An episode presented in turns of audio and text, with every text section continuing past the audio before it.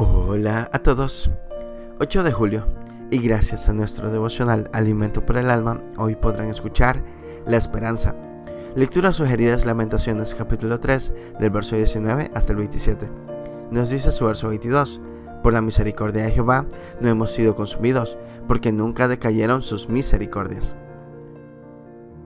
Sin importar lo más adverso de una circunstancia, sin importar la pérdida o decepción que en la vida del ser humano se pueda presentar, no podemos olvidar que el carácter compasivo del amor de Dios siempre está vigente y una prueba de ello es que a pesar de todo lo mencionado, inclusive más, nosotros no hemos sido consumidos.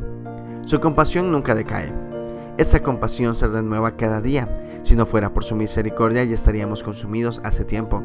Gracias a Dios por su paciencia y amor por cada uno de nosotros.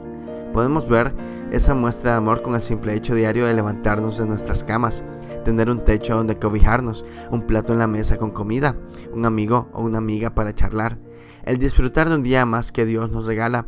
Valoremos y contemplemos lo que Dios nos regala día a día, porque realmente nos ama.